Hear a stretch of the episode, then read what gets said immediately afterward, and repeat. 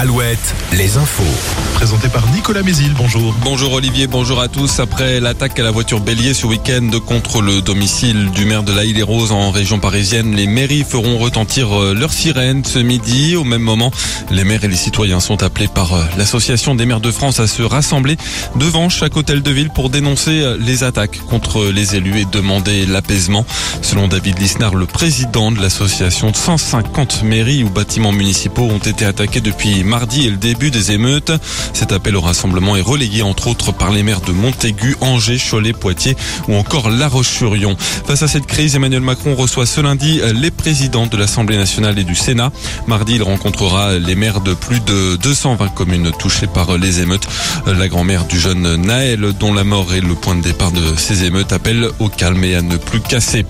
En Charente-Maritime, deux hommes de 20 et de 22 ans seront jugés dans quelques mois après avoir lancé sur Snapchat un appel à commettre des violences à Saint-Jean d'Angély. Ils ont été interpellés vendredi après-midi. Ils sont euh, tous les deux connus de la justice. Par ailleurs, un frère et une sœur de 22 et 19 ans ont été arrêtés, eux, à Saujon, après avoir lancé euh, la même chose, un appel à commettre des dégradations.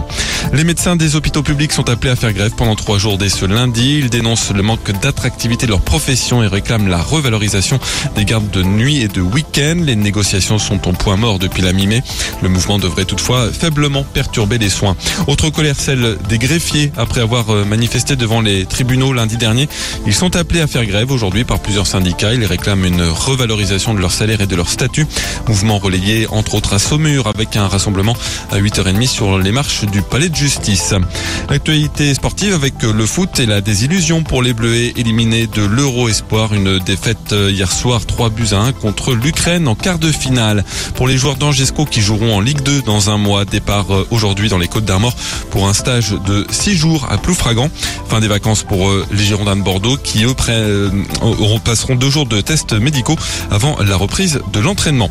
Le Tour de France, les coureurs disent au revoir à l'Espagne aujourd'hui. 193 km de plat vont les emmener jusqu'à Bayonne pour cette troisième étape.